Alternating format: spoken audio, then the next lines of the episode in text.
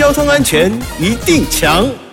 嘿哈，我是强哥赵子强。星期一是交安大头条，无照驾驶风险高啊！驾驶人除了不熟悉交通安全规则之外，也缺乏防御驾驶的观念，常常因此造成严重的车祸以及伤亡。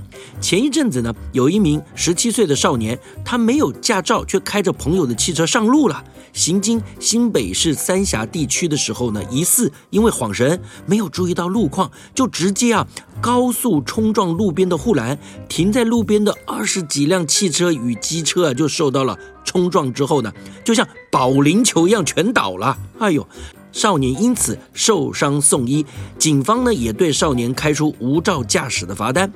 交通警察单位就表示了，无照驾驶属于严重危害道路交通安全的行为哦。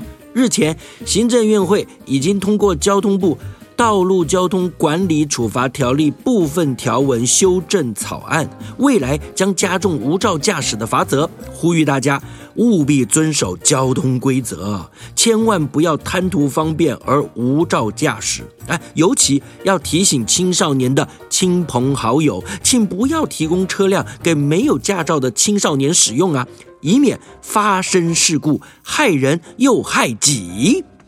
以上广告由交通部与公路总局提供。